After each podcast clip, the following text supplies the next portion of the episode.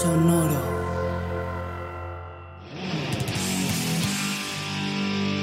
¿Qué pasó, raza? ¿Cómo están? Esto es Averiados.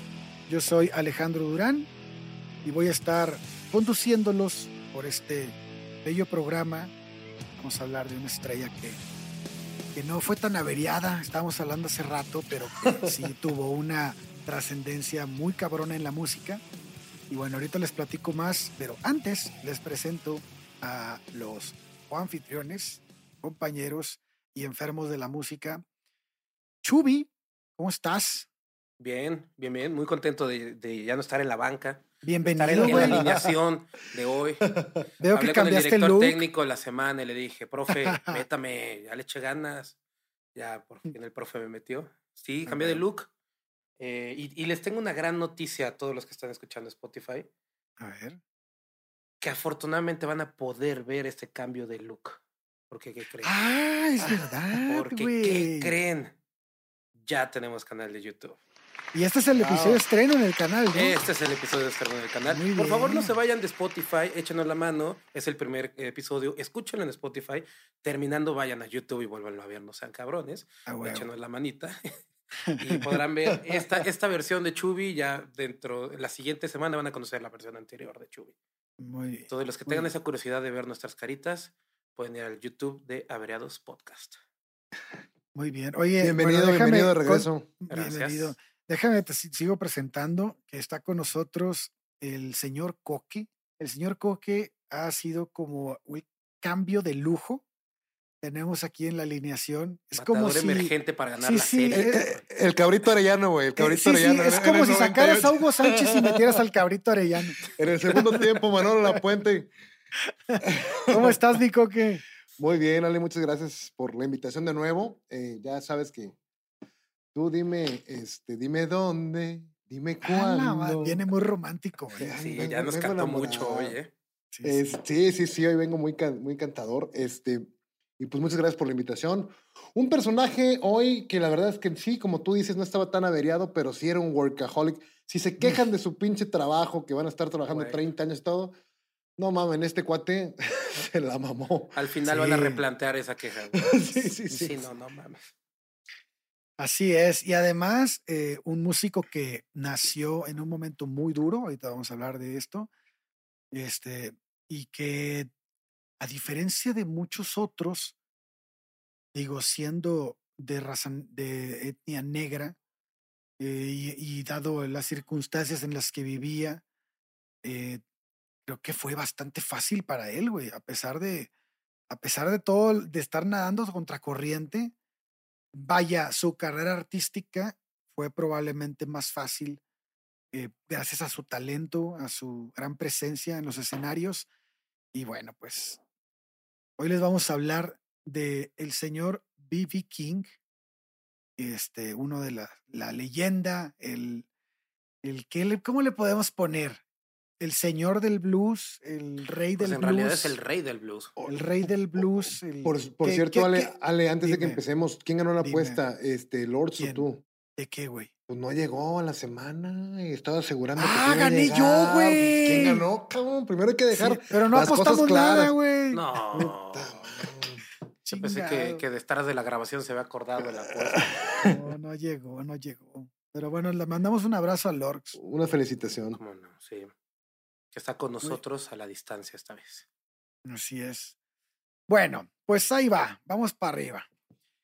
En la primera mitad del siglo XX, el Ku Klux Klan todavía dominaba en los estados sureños. Es muy común ver a algún afroamericano colgado de algún árbol o metido en una zanja víctima de un linchamiento.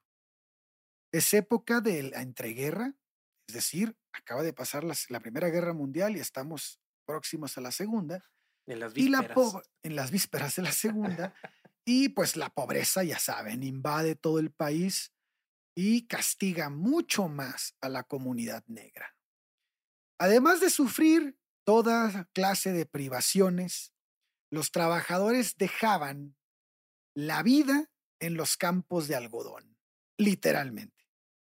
Y estas vastas plantaciones son las que en el 16 de septiembre de 1925 serán testigos de el nacimiento del hijo de Albert y Nora Ella King.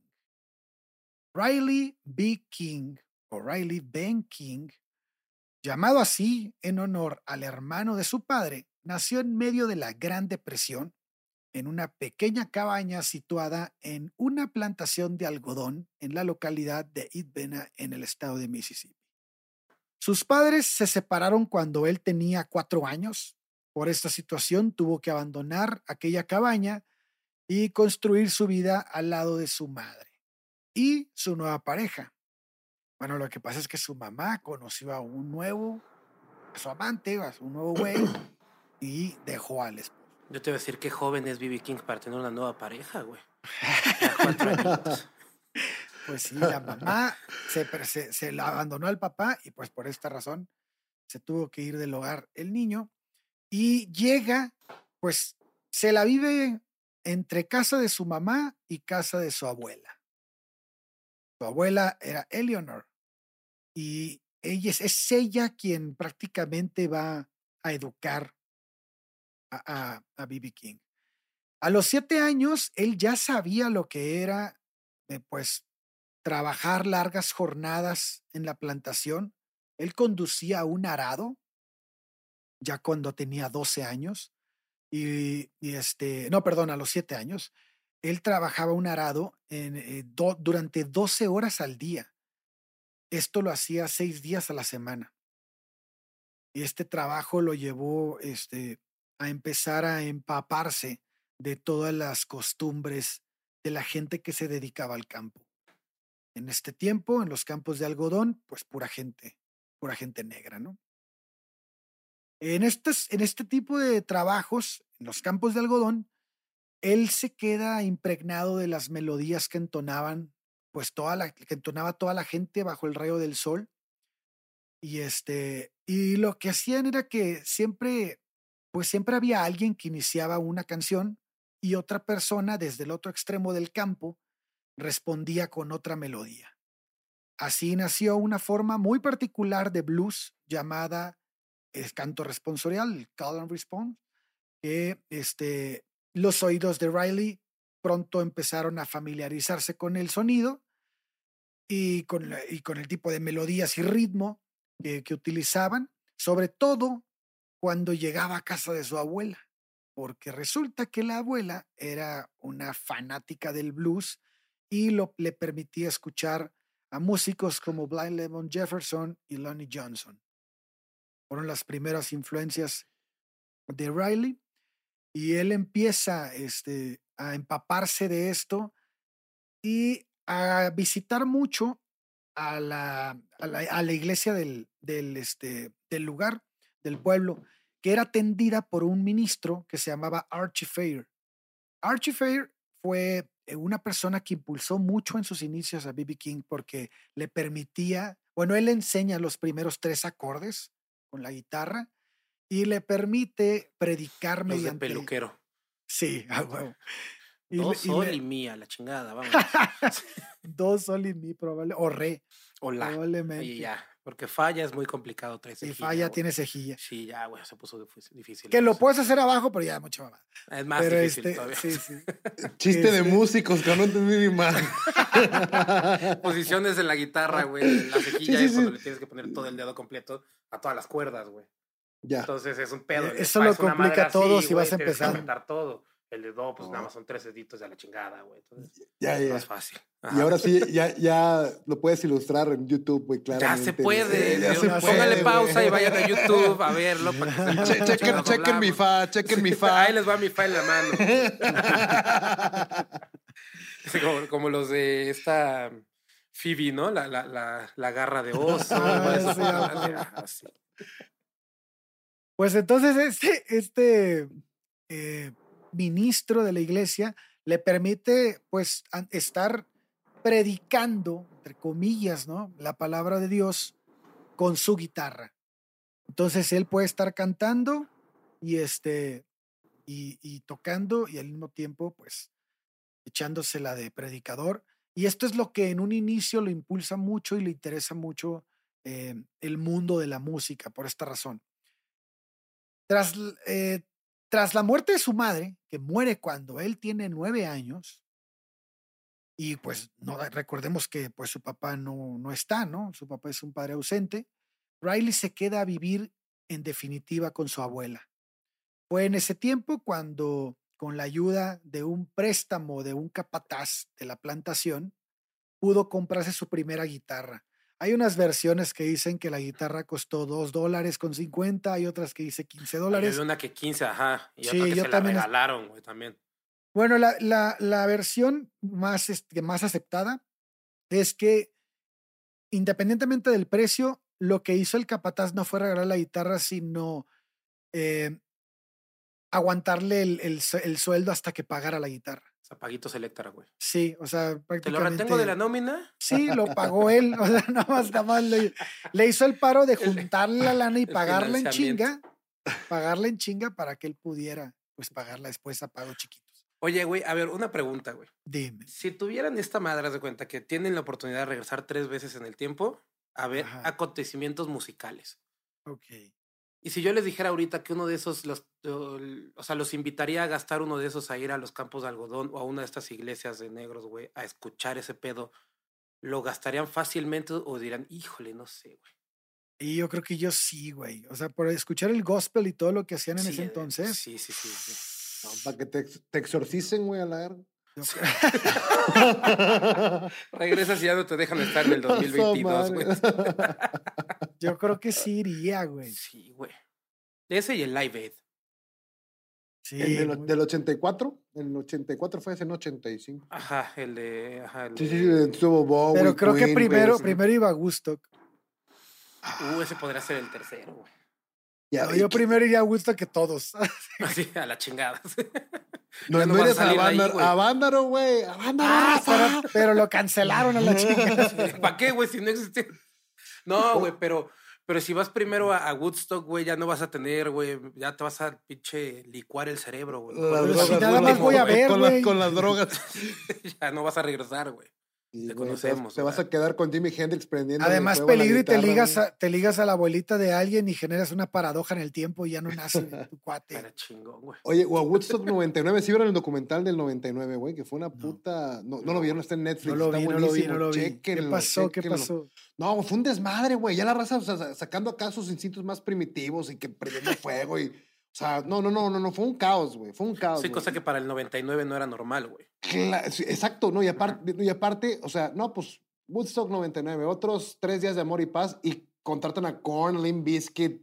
o ¡A la madre! o sea, Ah, ya esto, sé oye, cuál ¿quién- es, ¿Quién güey, sí. escogió ese pinche? esos ¿No estuvo grupos, Incubus cabrón? también? El set ese? de la muerte, güey. Creo que no, creo que no. Estuvo por ahí. puta, Sepultura. Bu- dicen que Bush fue el único acá que Gavin Rossdale fue el único que dijo, no, pues esta- esto es paz, amor y todo el rollo, y como que captó el mensaje, pero Korn y Limp Bizkit destruyan todo, y todos a la mierda, y putos todos. O sea, Güey, para mí la cagaron, la cagaron. Si yo hubiera hecho ese gusto, que hubiera invitado a Panteón Rococó, güey. Hubiera hecho un cagadero, güey.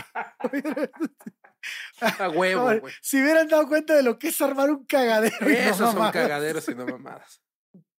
Sí, Oye, cabrón. oye, Qué pero. bueno es el panteón en vivo, güey. Buenísimo, Puta. buenísimo. Sí. Oiga, bueno, o- sigo con... Ah, ¿qué pasó? No, la mamá decía que era música del diablo, el blues. No le gustaba el blues. Ah, no, no, no, no, no le gustaba, no Era la abuela la que le solapaba porque su hermana tenía, era la mamá, o sea, la hermana de la abuela, o sea, el primo de la mamá de Riley. Era músico. eh, Era Buca White, exacto.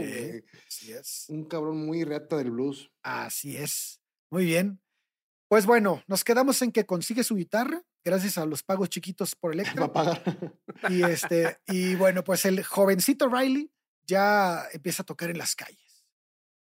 Eh, en cualquier día libre que tenía, lo que hace, aquí empieza su workaholic, ¿o qué? El primer día que tenía libre. Porque, le- porque los tocar campos algodoneros tiró, tiró la hueva, güey. Eh, Sí, sí. Eso de manejar Ese, un tractor. ese no era trabajo, güey, eso era esclavitud, güey. en los campos de algodoneros el vato no trabajó nada. Ahora sí empezó con la chinga, güey. O sea, estaba tan acostumbrado a la chinga que sus tiempos libres se la partía. Que hasta cuando fue libre quiso seguir chingándole, güey. Se sentía mal consigo mismo, güey. Sí, güey, echando la pues. hueva, güey. Sí, cabrón. Pues el vato empezaba los días libres a tocar en la calle. Y este, Y en eso está, como que en este trip de, de que, de administrando su tiempo, ¿no? Y se muere la abuela. Güey, dato curioso, ¿sí sabías que ganaba más dinero, güey? Una noche tocando la guitarra Ah, sí. que un mes en el jale del algodón, güey. Eh, Güey, cállate, 50, cállate. 60 dólares ganaba por tocarla. Lle- la Llegó a ganar 100 dólares por noche, güey. Ah, Por eso O tocaba sea, diario, güey. No, no, Pues, pero pendejo ¿te, no acuerdas, era. ¿te acuerdas los sueldos de Jimi Hendrix? Sí, sí, sí, que era de un. un ve los dólar años, güey. sí. Ve los Sí. estantes, Ah, güey. Su madre, sí es cierto. Y ve lo que ganaba este güey. Sí, totalmente. O sea, es- está cabrón, no mames. Este güey desde, pues con razón dijo, no, me qué chingados voy a vivir de la Y después de, de, de la Gran Depresión, güey, no mames. Estaban apenas, güey. sí, apenas recuperando, ¿no? El- está cabrón. Pero bueno, porque la, la Gran Depresión empieza en, el- empieza en el 29, ¿no? 29 es cuando Entonces, revienta ajá. durísimo. Y este güey aquí ya estamos casi llegando al 40. Si no estamos en el cuarenta y tantos. En- porque a, a- media guerra, a segunda guerra mundial. No, y realmente la Sí. economía la recuperan hasta que ganan la guerra y ya hacen su economía de guerra, güey. Pero no ya para estarse metiendo 100, 100 bolas en una noche, No, cabrón, güey. Sí, sí ¿Tú no hubieras cabrón. trabajado tantos, tantos días así? No, Ganando yo eso, trabajé todo el día, güey, todo el Sí, día. no, mames. Y bueno, entonces fallece la abuela. ¿Y qué es lo que pasa? Pues que no tiene otro lugar que a dónde ir más que con su padre, güey. Pero pues el papá ni lo conoce. El papá no sabe ni qué pedo. Claro. Entonces él dice, no, pues, pues va. Entonces, a ver, como la mamá, la abuela, perdón, vivía en otro campo algodonero y le daban cuarto. O sea, vamos a entender este punto. Ya no hay esclavitud, pero sí hay esclavitud. ¿no? O sea, como que, sí, yo digo que no, ya, Ya se acabó, pero no mames. Pero es lo mismo. Los, los tienen en chinga. Y, y el racismo está en su máximo esplendor. Entonces, a ella muere la abuela y le dicen, pues no te puedes quedar en este cuarto, tienes que buscar otro. Y bueno, sí, son libres de irse, no son, no son dueños los, los capataz, el capataz no es dueño de él, porque ya no es esclavitud, pero pues tampoco tiene dónde quedarse. Entonces él va con su papá. Y su papá, pues así como que, pues vente, güey, pues, no sabemos ni quiénes somos, pero aquí vemos qué pedo. Mucho gusto. Y ahí se queda un rato. Y es a finales de 1942, cuando él se muda a Indianola, Mississippi. Este, tan solo un mes después de haber llegado, pues como que todo empieza a, pues a rendirle frutos, porque él ya viene pues trabajando con la guitarra, ya este ya está un poquito empapado de la música, aunque le falta mucho, pero ya tiene estas ganas de tocar y ya además ya ya ya este se ha enfrentado a un público aunque sea en la calle. Entonces, el, el primer trabajo eh, que, que recibe ahí donde llega es de tractorista.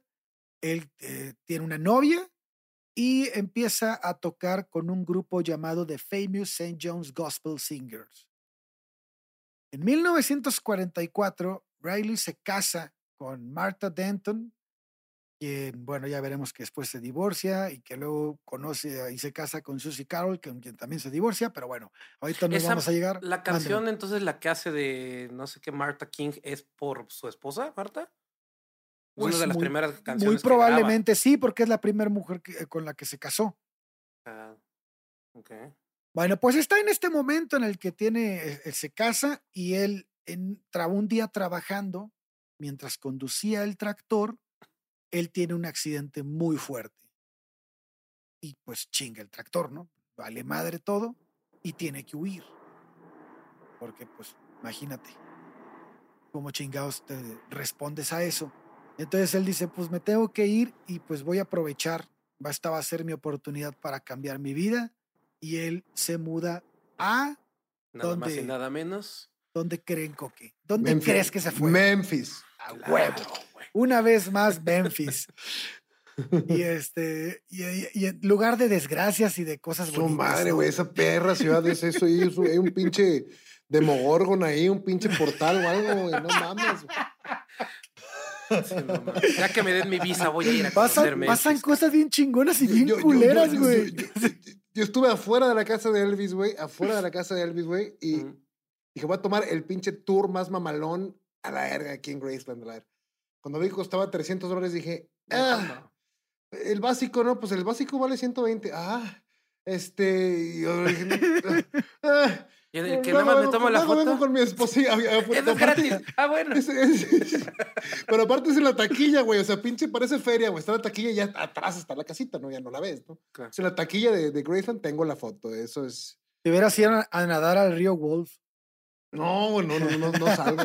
Me, me quedo buscando a Jeff Buckley ahí, güey. La, la osamenta. Ay, güey. Pinche historia No tan triste, cabrón. Tristísimo, güey. Ya habl- hablamos de ella el episodio pasado. Sí, si güey, no sí sabe de qué, si usted no sabe de qué estamos hablando, vaya al episodio pasado y, Son dos, ¿no? Dos atrás. y écheselo. Creo que sí. Porque fue con este. Divagamos muy cabrón, güey. Pensé que lo iban a quitar, güey. sí, sí, sí. Sí, Fue con el de Cornell ahí. Fue el Cornell, Sí. sí, cierto. Ajá. Bueno, eh, pues entonces les digo que fue, él dijo, no, pues esta es mi oportunidad, me voy a Memphis. Se fue con dos dólares en la bolsa, güey. Y el cabrón ahí, eh, Y su allí guitarra. es, hizo, bueno, sí, su guitarra, obviamente. Allí bajo tutela de su primo, un cantante famoso de Ay. blues, eh, Coque acaba de mencionar, que es Booker White. eh, Riley aprende todo lo que necesita saber acerca del negocio de la música. ¿Y qué es esto? Pues cuánto cobrar, güey, porque Meterse. realmente no había. Ah, ah, cobrar. Oh, que la Yo- yo chingada. pensé- Si estamos hablando de B.B. King, no de los Strokes. Ah, perdóname. Es otra industria, güey. Nos van a cancelar en YouTube, cabrón. Primer programa y ¡Ta madre, cancelado, güey! güey. A ver, amigo, ya no tenemos YouTube. Chingado. Bueno, pues la primera oportunidad que le va a brincar a nuestro querido Riley es de la mano de Sonny Boy Williamson en la emisora KWEM de West Memphis. De esta, de esta emisora, ¿querías decir algo, mi querido Chubi, no? Sí, Es que- correcto. Sí, ¿verdad? Sí, no me estoy equivocando. Sí, la WDIA, que es con 50 mil watts de potencia. Ay, hijo de su pinche Desde bala la ciudad caliente. de Memphis. Sí, güey. Esta, esta estación es, es importante, muy importante para el blues y para la música de, de la música afroamericana. Que cagadamente los dueños eh, no son afroamericanos, son dos blancos, llamado uno John Pepper y otro Bert Ferguson. Ok. Ellos se dedicaban a, a- a tocar en la, en la, bueno, no ellos per se, pues, pero en la, la, la estación tocaba más country, tocaba western, tocaba un poco de pop, o sea, Ok, música era más de blancos, inclusive, ¿no? era estación de blancos, güey. Pero de repente, güey, Ferguson toma así, ya sabes, de esos de diplomado con, con Carlos Muñoz, de ese pedo, ¿no, güey? Programación targeteada, güey. Entonces, ok. conoce esa madre y dice, güey, claro, cabrón, la, la mayoría, bueno, poquito más de la mitad que de la mayoría, eh, de la audiencia de, de mi estación es afroamericana, güey. Ajá. Entonces, este cabrón, estoy perdiendo a toda esa parte, güey. Entonces, enfocó la estación a ese pedo, contrató a un, a un, a un- al primer DJ eh, afroamericano que se llama, dame un segundo, Nat D. Williams, güey, que tenía un programa que se llama Ok. Tan Town Jubilee. Jubilee, ¿no? Jubileo, no sé cómo se jubilee. dice. ¿De jubileo o qué? Pues supongo, güey. Pues sí, pero pues ser ¿Como así muy que- cristiano o qué? No, como de alegría, ¿no? Entiendo. Ah, creo, de ajá. júbilo. Ok, De júbilo, ajá. así, así Ya, es. ya, ya. Esto es en octubre del 48, güey. Entonces, es la, es la primera vez que en, este- en la historia de Estados Unidos, en la historia de la radio de Estados Unidos, contratan a un, a un disc jockey negro, güey. Entonces, pues fue un desmadre, güey. O sea, la gente. ¿Qué des... Ok. Sí, claramente, pues la gente empezó a, a- a- a escucharla, güey. Empezaron a crecer un chingo la audiencia y de ahí, pues tuvieron más lana y de ahí pudieron crecer eh, el alcance físico de la estación. Entonces se convirtieron en la estación, al final se convirtieron en la estación número uno, güey, de Memphis, güey. Wow. Y era una Ah, estación de, eh, eh, de exclusiva de, de música afroamericana. De hecho, esta estación, hablamos de ella cuando con Elvis. Con Esta Elvis, es la estación claro. que Elvis escuchaba todo el tiempo, güey. Sí, sí, sí. Y en esta estación, pues trabaja B.B. King. Llegó a trabajar, eh, empezó a trabajar en el 49, en el cual tenía un show de 15 minutos que tenía. Fue que DJ hacer- de ahí, ¿no? También Sí, él. pero al principio Sí. tenía que hacer promoción, güey, de dos, de Claro. dos marcas, que la más importante que tenía era Lock Strike. Ok, que era- la de la- cigarros. la- sí, sí, Lucky Strike, la primera y la más importante que tuvo la estación en ese momento. Cada, cada que alguien menciona Lucky Strike o que lo veo así en cualquier, este, y no le estamos haciendo promoción, no vayan a cancelarnos por promocionar no cigarros. fumen. Este, eh, cada que lo veo me acuerdo de Shawshank Redemption, güey. ¿Te acuerdas de Sueños de Fuga? la, la película de Tim Robbins y Morgan Freeman. ¿No te Sí, acuerdas? sí, sí, Bueno, sí. todos los cigarros que manejan en la cárcel son Lucky Strike. Sí, sí, sí. Y son Fíjate esos- que esa película les encanta un chingo a la raza y yo nunca le he encontrado el chiste, güey. A mí me encanta esa película. güey. No, no, no. Aquí, de hecho, aquí la tengo como pendiente de volverla a ver porque a lo mejor la vi y estaba muy pendejo. En esa época. Los gustos. O a lo A mejor ver, ahorita es de mis a- a- películas favoritas. A lo mejor ahorita estoy más, güey, pendejo y no me gusta, pero. Sí, te gusta pero menos, pero. Me gusta menos. Bueno, pero también puede no gustarte, no pasa nada. No, no, sea, no, no, sí, pero es que es mucho lo que la raza dice. No, que peliculón, a lo mejor del 94. Y para no, mí, güey. fue, fue una película con muy mala crítica cuando se estrena, ¿eh? E- Esa película se fue agarra, agarrando poco a agarra fuerza con el tiempo. Sí, Sí, sí, sí, sí. sí, sí. Pero tienes a Pulp Fiction en el 94 ahí, pero bueno. Sí, Oye, bueno. Sí, Chubi, no me recordaste este, también Blue Note Records, la disquera de, de jazz con unas portadas impresionantes. Era también propiedad de unos de blancos, cabrón, de unos de ale- blancos. a- ale- Bueno, ale- es- alemanes que si hay a- Ultra algunos- blancos. ultra Yo creo, que, blancos, yo creo que la verdad, por el tiempo en el que estamos hablando, lo raro hubiera sido que fuera propiedad de negros, güey. Sí, sí, sí. Claro, no, de- de- totalmente, sí. No, sí, Sí, pero, no pero la verdad es que los alemanes sí siento que son mucho, muy, eh, no, son, no tienen tanto feeling para la música. De hecho, el Count Rock y todo esto, pues es más como robótico y tipo Kraftwerk.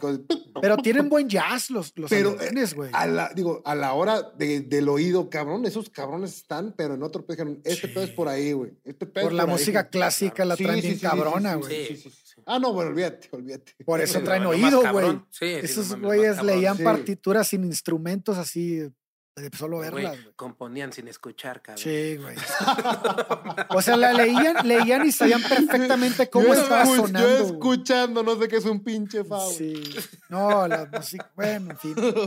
Ya hablaremos en la segunda parte de, de Bach, que algún día la vamos a hacer, porque la hice en herejes y nunca continué con la segunda parte. Algún día, estos- un día de estos nos la aventaremos. Ah, su madre, Pero bueno. Sería, sería un reto. Está buena, güey. La historia de Bach es muy buena, güey. Aparte, es- esos también estaban bien pinches orates, güey. Bien orates, güey. Bien orates, porque aparte güey. se permitía todo en esa época, güey. Sí, güey. Sí, güey, El barroco es una orates, pinche locura, güey. Pero bueno, eh, no nos vayamos tanto. Siempre salimos del pinche tema, güey. Vale. Pero este, Hoy no el- hablamos de la reina, pero sí hablamos de europeos, a Sí, huevo que sí. Sí, sí, sí. Buen regreso de Chubi al programa, carajo, ¿cómo no? Y entonces le dan a Riley la oportunidad de poder actuar de manera regular en esta radio, ¿eh? Eh, eh, en la KWM, y hasta incluso hacer una aparición en anuncios, como dice este Chubi, de 10 minutos para la emisora WDIA. La fama de Riley empieza a crecer, pues, demasiado rápido, güey. Y muy pronto él necesita que, pues, tener un nombre, ¿no? Un nombre público con el cual la gente que escuchaba la estación de radio lo ubicara de primera. De hecho, él Ese- afirma, que, afirma que, su, que su fama, güey, se debe gracias a la estación, güey. Que ahí fue, Ah, do- gracias a eso catapultó su carrera, güey. Ah, pues muy bien, ahí está, ahí está, ahí está. Ahí empieza, es Bell Street Bo- eh, Blues Boy. Es un hombre que después se va a convertir en Blues Boy King y finalmente en BB King. Ah, mira, Blues Boy. King. Blues Boy King. Sí, Eh, justo de la calle de la que llama, de la que habla Durán, es una calle muy importante allá en, en Memphis, que es, no sé cómo se chingado se diga, tal vez Bill, Beale o Bi- Bi- Bill, Bill Street, ajá, Bill ajá. Street. Que ahí hay un chingo de, de foros para tocar, o sea, ahí estaban los mejores bares para tocar y estaba la estación de radio. Entonces este güey era como, eh, eh, que justo por eso agarra ese nombre, Bill Street Blues Boy. Ujú. Otra película que tengo pendiente de ver es If eh, Bill Street Could Talk, una cosa así que estuvo creo que nominada ahí. Está muy, dicen que está muy buena. No la he visto, pero habla de todo este pedo de que sucedía en Memphis. Ok. Y un pequeño spoiler, al final, este, cuando él eh, crea su propia disquera, la pone justo en Bill Street. Ajá. Cuando B.B. King fue- fue En honor a todo lo que vivió, ¿no? Sí, claro. Sí, ya. Pues entonces les digo que fue tan rápido este pedo que el primer gran éxito de B.B. King llega en el 52, güey. O sea, es, es nada, cabrón. Es nada. Y es con un arreglo de Three O'Clock Blues del guitarrista este, Lowell Fulson. que este, esta canción va a encabezar las listas de éxitos durante 15 semanas, güey. Sea, para, para la época, 15 semanas es un chingo, o sea, estar, estar en primeros lugares. Eh, el- ese primer boom llega y no tarda mucho en tener otros éxitos como Please Love Me o You Upset My, Babe, My Baby, Ten Long Years, 16, eh, Sweet 16, en fin, tiene varios, varios éxitos y todos vienen como, ahora sí que como una bola de nieve que no se detiene.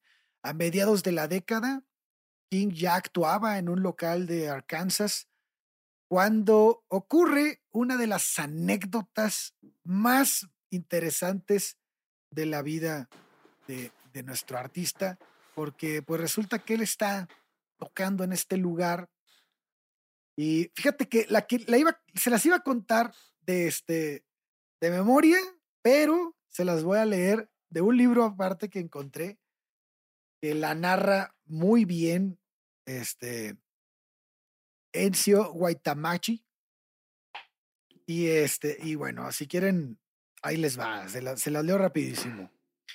En el invierno de 1949, B.B. King estaba tocando en un local de twist en Arkansas. Hacía frío y los, y los gerentes decidieron calentar el club con barriles de queroseno. Sí, Era algo güey, habitual. Sí, era muy Era común. Barriles Era de queroseno. Sí, sí, era muy común, güey. Pero durante el concierto de- del bluesman, dos hombres empezaron una pelea. En medio de la refriega, uno de los barriles se volcó y el local comenzó, comenzó a incendiarse. B.B. King, a pesar de las llamas que causaron dos víctimas, logró salvar su guitarra, una queridísima Gibson que en su época costaba 30 dólares. Descubrió entonces que los dos hombres se habían peleado porque se disputaban a la misma mujer, una tal Lucille. A partir de aquel momento, Bibi decidió llamar Lucille a sus guitarras, casi todas Gibson ES335 negras. En 1968, B.B. King grabó el tema Lucille. En aquel tema contó la historia de su guitarra y el porqué de su nombre. En 1980, Gibson decidió producir un modelo en serie de la llamada Lucille. Está bien Oh, cabrón, güey, porque resulta que están en el pinche bar, güey, y se empiezan a pelear, se empieza a prender el lugar y toda la raza se sale, incluso B.B. King se sale, güey. Pero ya cuando está afuera, dice, verga, mi guitarra, güey. Es como cuando va a temblar aquí en Ciudad de México y dicen, no mames, mi computadora, güey. Y el güey, y el güey se mete al local La en llamas, güey. Se mete al local en llamas a sacar la guitarra y la logra sacar, güey. Casi se muere el cabrón ahí, güey. Y este, y la anécdota, pues es, luego te digo la. Oye, la pero si era destino, güey. Si era destino que se llamaran los su guitarra. A ver, ¿por qué me muero casi? Bueno, pues es que esta pinche pelea fue por una tal Lucille, cabrón. A la madre era destino, güey. De hecho, dice que justo la nombra. guitarra. Sí, sí, Sí. está verguísima el nombre, güey. Dice que justo la nombra, güey, así, Lucille, para recordarse de no volver a hacer una pendejada de ese tipo. sí, sí, sí, sí, sí. Sí. Oigan, pues les tengo, Oye. les tengo unas características. ¿Qué pasó, Chubi? Te tengo un dato curioso. A ver, a ver, échalo, échalo. Que, que justo creo que es, es importante, güey. Cuando empezó ver. a hacer sus grabaciones, que son las que nos estás contando, güey, para RPM, Sí. eh, en el 47, ¿quién crees que fue el que, el que producía esas canciones, güey? No sé, güey. Échale, güey. Ay, no mames. Es un güey no muy sé. importante, güey. del Ray que ya hemos Charles. hablado. No, güey. Moody Eh, Waters. Sam Phillips. El Sam no Sun. Records. El, de- el de Es- Sun El de Records. Sun Records, güey. Fue era Sam el que le producía las, pri- las primeras grabaciones en RPM Guau. son a, a cargo de Sam Phillips, güey. Güey, ese güey es una puta institución. De hecho, fue quien, sí. o sea, se le adjudica a Sam Phillips haber descubierto a B.B. King. También. Que también, ajá, que Entre más otras cosas. entre Williamson y ma- Ajá. Sí, pues no, No, Sí, no, no, no, no, pinche Sam Phillips, güey. Está, está cabrón, güey. Güey, ¿ustedes Y- sabían? ¿Qué? ¿Qué pasó? Y Goku? era una disquerita chiquita, o sea, era una. Era Sí, una... eran, pues es- eran lo de en, Sí, en sí, ese sí, tiempo sí, no era sí, algo muy grande, Sí, güey. sí, sí, No. claro. Memphis es, un lugar chico, güey, Pues relativamente. pu- es pu- sí, pululaba. y en ese tiempo debe haber sido mucho más chico, güey. Sí, claro. Sí, Este- luego, luego se le fue el más grande, güey, que al final termina siendo Elvis. Más Ujú. grande son, yo creo, y se le fue el en chinga, güey. Sí. Había muchos músicos negros en tiempos de Elvis Presley. De hecho, eran los que más sonaban en la radio y más en esos Y era de lugares. Sound ¿no? Records, era la disquera más importante. Sound Records era la más. Y pues con la estación de radio más importante. Creada güey, para eso, Ajá, justo, justo, justo. O sea, él, él vio ese nicho y dijo, ahí va, güey. Pues es que te digo, güey, después de todo, todo este desmadre con la estación de radio, güey, que le crean la estación más importante del país y es Sí. enfocada a música afroamericana en Memphis, güey, pues, güey, hagamos una disquera, güey. O sea, era de pendejos no hacerlo, güey. Claro, Otro güey. blanco, güey. Otro, otro, Eh, otro dato. Blancos dando Era- el blanco. Hay que hacer un programa. Blancos dando en el blanco. Blancos dando el blanco. Oigan. ¿sabían, sabían el dato de que B.B. King no tocaba acordes? No tocaba acordes en la guitarra, güey. Se le enseñó el padrecito, güey. No, no tocaba acordes en la guitarra. Bueno, sí, pues, estaba muy chiquito, yo creo, pero después crecí, ya no, ya no le cabían los dedos. No mames. Eh, sí, sí, de hecho, según algunos críticos, tampoco fue muy bueno tocando el slide, que era como que lo más habitual en ese momento, ¿no? Los que brillaban era porque eran muy buenos dominando el slide. Eh, para la gente que no se acuerda, el slide es ese cilindro de acero que se deslizaba por el mástil de la guitarra. Y este, debido a esto, eh, pues él no era bueno haciendo el slide y además tenía los dedos muy gruesos y esto le, le impedía eh, tocar de manera, pues la- de la manera más común la guitarra, ¿no? Eh, pues no podía, en primer lugar, no podía introducir los dedos en el cilindro porque Ah. no le cabían. Ah, Ay, o sea, Jesús. Sí, no empiecen de Era- cochinos. Era, era, ay, era, güey. era- era ser guitarrista o proxólogo. No No le cabían los dedos en el cilindro. Yo no sé si le cabían en otro lado, pero en el cilindro no le cabían.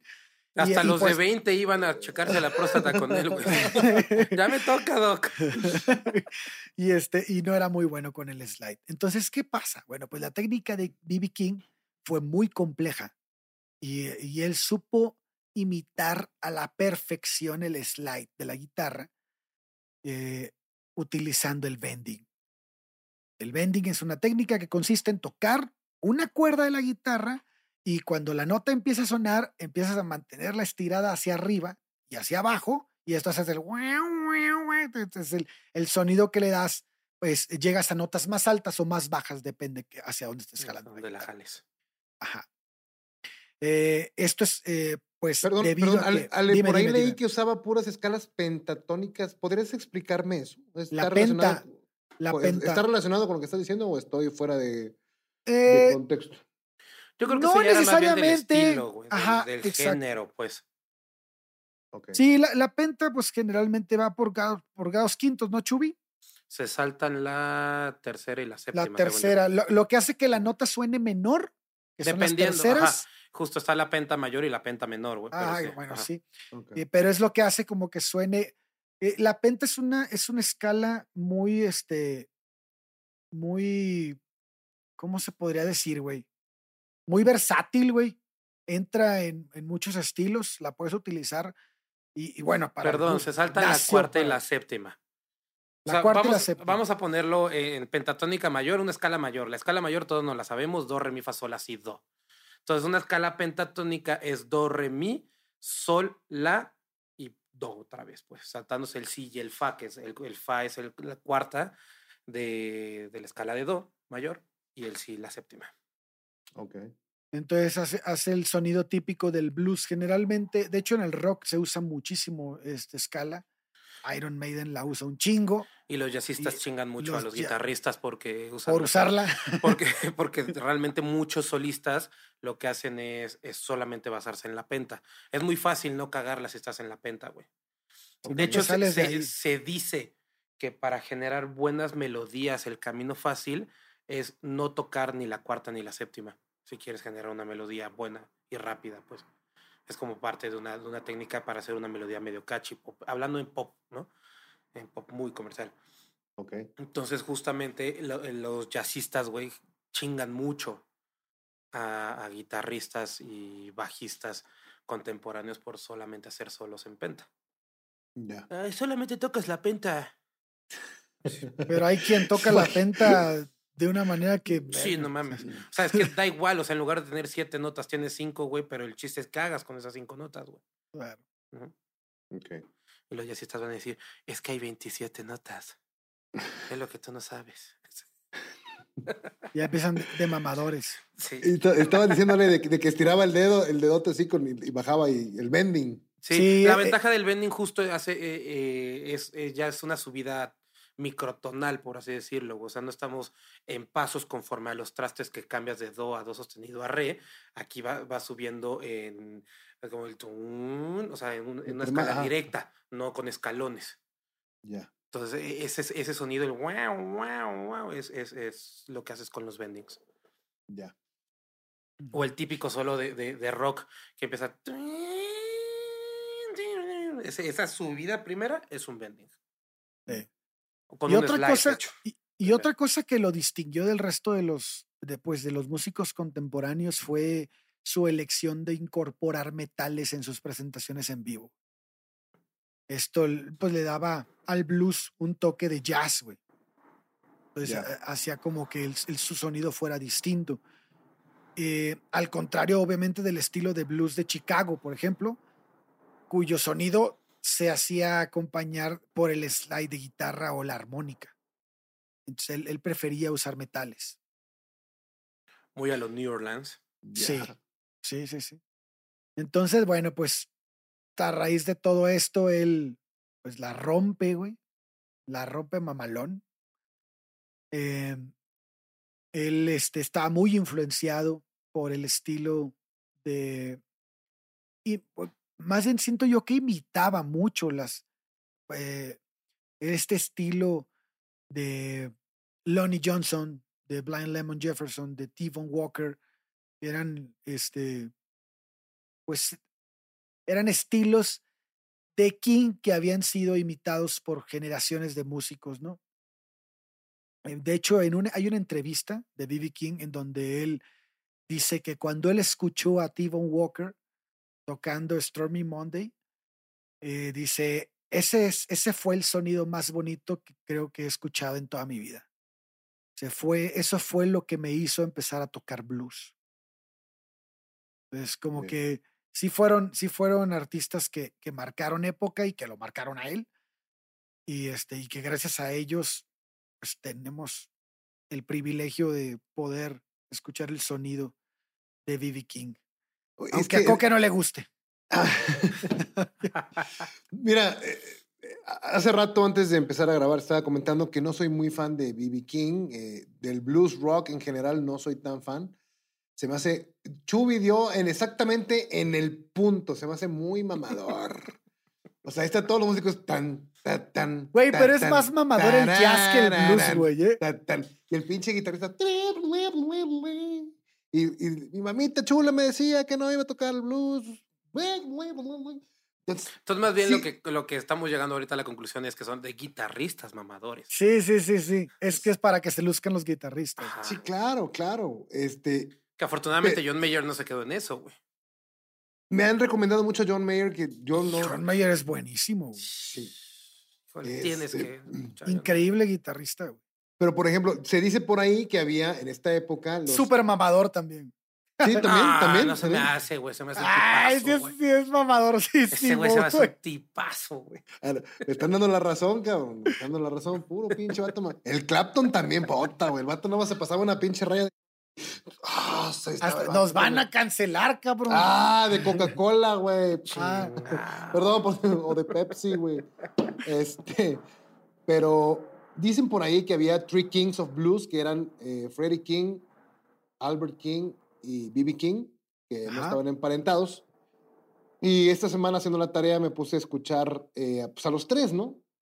Ajá. Y sí, el disco de Under a Born Under a Bad Sign de Albert King es una chulada, cabrón. Eh, las, algunas rolas que escuché de, de Freddie King, la de Going Down, es una chulada. Y con B.B. King sí se me hace muy, muy, muy, muy, muy aburrido. O sea, de hecho, en las listas, yo soy, un- soy fan de, de buscar listas y ranks de los mejores discos por año y todo esto. Ajá. No aparece B.B. King en ninguno, cabrón. O sea, te encuentras a Johnny Cash en los 50, te encuentras a Ray Charles, te encuentras. eh, y, y a B.B. King no te lo topas. Pero un Three O'Clock Blues estuvo 15 No, no, me- semanas en lista de éxitos. como a LPs o EPs. Este, Ah, no, ok, o sea, ok, no, no sencillos, no sencillos. Ya, sino ya. ya este, Es que también discos. no se dedicaba a grabar muchos discos. O sea, lo que Eh, hacía era hacer compilados ya después. en de- vivos, Con el paso. Como, Chuck Berry. Chuck Berry Sí, sí, sí. prácticamente esos LPs eran compilados, pero te- tienes ahí un De hecho, justo también hizo y también todo discos en prisiones. también. Pero ¿qué tal Marvin Berry? Marvin muy Berry. Marvin Berry. Pero entonces, sí, no, al, al parecer no soy el único al que no le gusta tanto B.B. King. ¿Sí? Eh, Y luego me metí a Spotify y sus primeros, los primeros, las mejores, las canciones más tocadas, en una sale Tracy Chapman, en otra es con YouTube, en otra con, creo que con Clapton, hay una con Zúquero. Es como que, digo yo, como que te- le gustaba mucho este, hacer este tipo de dúos. Bueno, Ser- sería como el Pitbull de su época. Ándale, ándale, güey. El vato salió en todas las rolas, güey. ¿Te te acuerdas de ese Me meme de yo no canto cuando estoy en el baño por miedo a que Pitbull quiera hacer un dueto conmigo? Entonces sí, no soy, no soy- Y en general el, el blues rock se me hace un poquito aburrido, mamador son, pero pues para mí Cream no me produce nada Cream, ni el virtuosismo. Bueno, vamos de- a apagarle el micrófono a Coque y vamos a seguir con este episodio. Gracias por acompañarnos, Coque. Gracias por Este, Nos vemos la siguiente semana. No, no Danos tus cierto, redes, por favor. Aquí se aceptan los gustos Hoy, como hoy no, sean. di- hoy no digas tus redes, por favor, porque, porque te van a llover bullying, cibernet, No, ciberbullying. pero ¿sabes qué? tenemos- Lo más bonito es que ya aquí abajo van a poder comentarnos, güey, directo. Ah, ¿Qué pedo, sí, pinche Coque, güey? Sí, sí. Para que no sepa, Coque se escribe. K-O-W-K-E para que lo K-O-W-K. reciba bien. güey. Oye, aprovechando justo este comentario que dices que no estaba en las grandes listas, güey. Creo que pues las grandes listas no, güey, pero sí en los Grammys. Ah, cállese. Ah. No, no, no, es que simplemente la 15 influencia. Grammys. No, la influencia de él en lo que. En, el, Ah, en lo posterior es innegable, ¿no? Es Está innegable. en, la la- salón de la, en el Salón de la Fama. Sí, del claro, claro, por supuesto. Del rock Desde- y en el Salón de la Fama del Des- blues. desde Por- 1987 en el no, rock. pero yo soy un muy pendejo para la música, entonces nomás quería. A ver, Chuy, tenemos, tenemos que este que es, tiene una extensa discografía, ¿no? Eh, Sí, dejó 42 una infinidad discos, de creo, éxitos. sí. Que ya, ya hoy forman parte de la historia de la música. Uno de los temas más legendarios, eh, The Thrill Is Gone, del Que 69. justo es su primer, su primer Grammy, que fue en el 70. Así es. Eh, este, tenemos. Bueno, aviéntate los Grammys. ¿Cuáles son los Grammys que tiene? Ok, bueno, pues vamos a empezar Échanos. con justo The Thrill Is Gone, que es mejor grabación de blues tradicional en el 70. La canción salió en el 69. Ok. Em, de ahí tenemos en el 83 por- con Blues and Jazz y en el 85 con My Guitar Sings de. Blues. En el 89, King recibió dos nominaciones más: a la mejor grabación de blues contemporáneo, King of the Blues, y a la mejor interpretación de rock por When Love Comes to Town. Tenía, tenía nombres bien mamadores para su rock. Sí, Están sí, chidos. bueno. Sí, Me sí era- gustan, me todos gustan, estamos güey. de acuerdo en que sí era mamador. Sí, ya. Gracias. King, el mamador del blues. se va a llamar el episodio. M. M. King, güey. El mamador del el- el- blues, M. M. King, güey. El mamador del blues, güey. Ok, Ah. bueno, esta canción, bueno, este, el nombre está tan mamador porque, pues, que ¿con quién crees que la hizo Azueto? Con Bono y compañía, Es ¿no? correcto, con YouTube. Eh, híjole, me van a Salen disculpar Rattle- todos, pero a mí. Bono no me cae nada. Yo bien, tampoco soy fan de YouTube, güey. No me gusta YouTube. Soy muy fan de YouTube, pero YouTube. Ya, del YouTube, sí. el no, nos, no nos cancele, señor YouTube. Sí, por favor, Yo- yo- YouTube. yo- yo- YouTube, YouTube, el, el YouTube. El YouTube, Este- el verbo YouTube. Oye, Ok. eh, en 1990 también recibió un Grammy, güey. La mejor grabación de blues tradicional por el álbum Live at San Quentin, que esta es Ah, grabada en, un, en una cárcel. Sí. Como Johnny, justo- Johnny Cash. Johnny, Johnny Cash, grabó Cash en el también grabó 71, ahí. En el 71 grabó ahí en San Sí. Quentin. Sí. Y el, el, Después de el- este está bien interesante, güey, el que gana en el 96. Es una, eh, una grabación que hizo, bueno, hicieron como todo un movimiento junto a. Ahí Eric sí fue con Clapton, puro, ahí sí fueron puros mamadores, ¿no? sí, Jimmy Brown, Robert Cray, Bonnie Riot, Buddy Guy, güey. O sea, Dr. John. Verga que armaron. Body, body Guy. Sí, güey. Y pues eh, recibieron el premio a la mejor interpretación instrumental de rock por el tema A Service Shuffle, incluido en el álbum A Tribute to Stevie Ray Vaughan. Stevie Una Ray grabación. Vaughan. Es que, güey, también estás juntando demasiada caca grande como no vas a ganar un Grammy, güey. Yo no sé cómo alguien no se peleó ahí, porque la lucha de egos debe haber estado en su máximo esplendor, güey. Es como el chiste, ¿no? De cuántos guitarristas necesitas para cambiar un foco. Son dos. Uno que lo cambia en 10 segundos y otro yo lo puedo hacer en 6. Yo creí que ibas a Yo, contar. yo lo el puedo de- hacer más rápido. yo creí que ibas a contar el chiste de qué pasaba cu- si avientas un. Una partitura eh, frente a un guitarrista. No, no, no. Si avientas una piedra y un guitarrista desde un edificio, ¿qué pasa, güey? La- el guitarrista cae más rápido, güey. Vale, verga, güey, hay un chingo. No, es- y, y la única forma de callar a un guitarrista es poner una partitura, güey.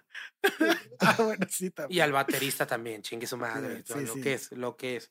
Aunque Lorx diga que soy un baterista frustrado, está bien. Sí. Pero sí me enseñaron a leer, hijo. Pues, pues, ¿qué más tenemos este, antes de llegar al, al- al momento catastrófico? Porque aunque B.B. King continuó durante muchos años en activo, eh, ocho de las últimas actuaciones de su gira, que emprendió en el año de mil del 2014, pues fueron canceladas, güey. Empezó con problemas de salud derivado de la, de la diabetes que tenía. Y Creo que su única droga era el azúcar. Derivado de güey. su, de su workaholismo, güey. Y, sí, A- sí, a- sí. Aquí ya, Coque, coméntalo, güey. Coméntalo. Sí, güey. Ah, bueno. Es que se queda sin, sin, sin esposa y nada, ¿no? ¿Qué- ¿Cómo, cómo El, el- el amor de su vida era su música y no, las mujeres que tuvo no le aguantaban el paso. No, pero pues no que mames, güey. Se aventó llegó- 300 conciertos en un año, güey. Hubo un año que Pues por trabajó eso no le completo. aguantaban el paso, Hubo un año que trabajó completo. El récord son 340 y tantos shows al año, ¿no? Casi, casi algo así. O sea, ya, ya sí, güey. Güey, estamos hablando que es jalas todo el año menos un mes, güey. Sí, sí, sí. Bueno, y, men- Y- es febrero ese mes el que descansa. sí. Y, creo, y creo que en promedio en su vida se aventaba de 250 conciertos al año. 300 güey, era el promedio, güey. Que estamos No, hablando una es madre jalar de enero a octubre, güey, y descansar noviembre y, Y, diciembre. y dijeras tú, bueno, en el mismo pinche bar de la esquina donde vives. No, el vato recorrió el pinche país. No, pues no, no lo aguantó ni su morra ni su camión, güey, porque yo creo que le tuve que cambiar las llantas. Andaba Oye, el camión por todos lados, ¿no? Ese Oye, güey. pero, pero que tuvo Sí, no 15 mames. hijos supuestamente, güey, entre, entre Ah. naturales y adoptados, que tuvo 15 hijos. Adoptó, adoptó. Se dice que no son todos naturales y que se presume que adoptó porque él llegó a decir que tuvo 15 hijos. Entonces, Pues, güey, jalando 300 días al año, güey, pues te da para. pa- y- adaptar y, que comentaba eso. güey. No tengo mucho tiempo para ellos, pero les doy buena educación. Pues sí, pues. Pues les No, a pues llevar no una tiene tiempo para nadie, pues no mames, con No, no, 340 y tantos Su- este, conciertos al año, no Y chingues. que, es- Güey, es que es ¿sabes cómo, chingo, cómo soy feliz? Ponme seis guitarras, soy, seis cuerdas enfrente y con eso soy feliz. Así decía él. Chulada. Pues, Sí, pues no hubiera tenido. Entonces, no cuando crean que son seis, exactamente, cabrones. Y ¿Para menos ahora con la reforma que van a tener 12 días de vacaciones, güey, ya tienen más que BB King. Ah, sí, es cierto. ¿Cómo está ese desmadre? Cuéntanos, Coque. Pues ya viene, viene con 12 días, van, venga, vamos. Desde el primer año. Desde el primer año, papá, en lugar de seis. Vacaciones dignas para todos. como- A huevo que sí. Muy Lo, bien. lo- lo Más- malo es que no pasó la de B.B. King, Slim. güey. Lo malo que no pasó la de Slim de, de jornadas semanales de tres días, güey. Si a Bibi King le hubieras dado esos días, se va y toca en la esquina de la calle a la. Ah, no puedo jalar, no hay pedo, me voy al parque, güey. Y generaba más varo, güey, yo creo. No Sí, güey. mames, güey. Pues el rey del blues muere el 14 de mayo de 2015, eh, a los 89 años de edad, mientras dormía debido a una serie de accidentes cerebrovasculares. El parte Eh. real es como, o sea, lo que dicen es que fue paro respiratorio.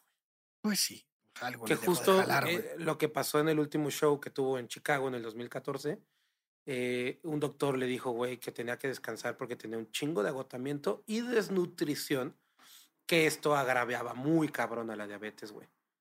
Entonces, o sea, realmente lo que lo tumbó, güey, para no tocar esos ocho shows y meterse a casa y de ahí irse, pues, a donde ya sabemos, fue su, su adicción al trabajo, güey. Al Sí. tocar, güey. Su adicción a tocar.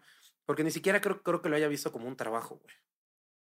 O sea, era su adicción a estar. sí, sí, sí, sí, sí, sí. Oye, lo, lo que, me- lo que me chingó, lo que me chingó, lo que me gustó un chingo fue Sus dedotes. que, no mames, no, güey, fue que el fetro de, de, de doctor Langley. recorrió, recorrió la ruta 61, güey. Nah, O sea, se aventaron 2.300 kilómetros desde Nueva Orleans hasta Wyoming.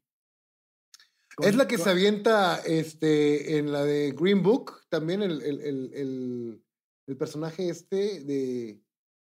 que Vigo Mortensen es su chofer. No Ah, creo que sí, güey. Es la que se avienta. No sé, güey, no sé por ¿No te No, sé acuerdas? si, no sé si esa ruta es la. Es No, la era de- Zamordo, es la de- ¿no? El, el Highway 61 es el de. El de el Highway de Bob- 61 es toda la ruta del blues y del jazz. Que supongo que- que... es la que va siguiendo al Mississippi, güey.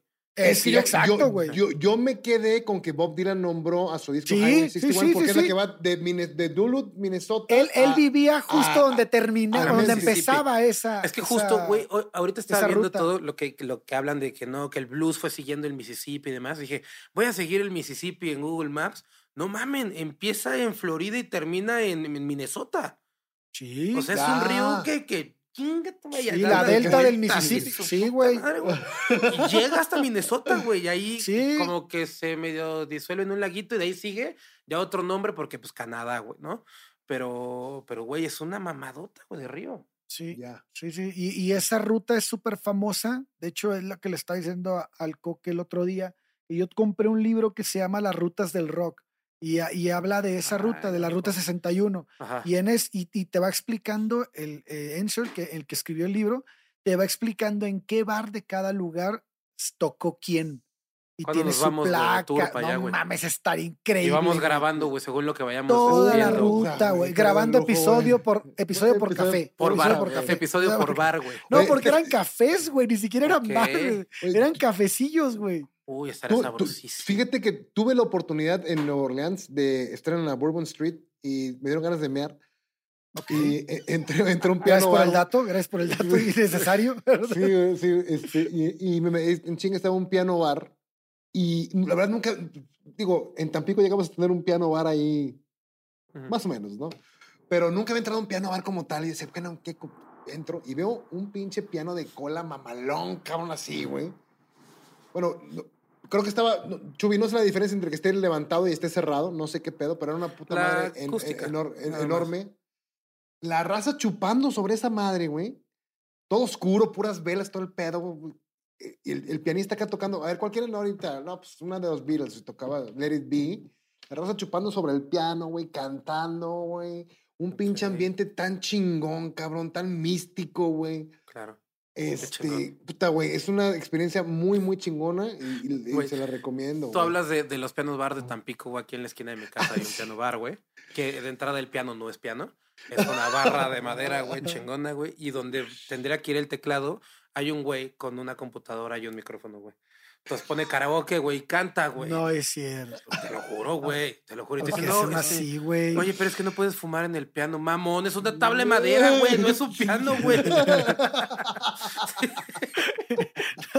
No, y, y- mamón. y les voy a arruinar un poquito a mucha gente. En muchos conciertos donde ven así un piano de cola súper mamón, realmente es solo la estructura por fuera y, y donde tendrían que ir las teclas, ahí eh, insertan un, un piano eléctrico y de ahí se va conectado por dentro. Entonces tú ves por afuera, ay, el pinche piano de cola súper chingón. Y, es un P85 Yamaha de peso en los. correcto, güey.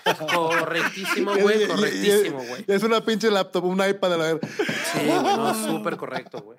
Claro. Esa es de las cosas que te arruinas al estudiar ingeniería en audio y producción musical, güey. Ya. Sí, güey. Güey, pues, ¿qué opinan? ¿Qué opinan de. ¿Les gustó? ¿Qué, qué, qué, qué, qué, qué tienen para comentarle al público, a la raza que nos escucha? Este.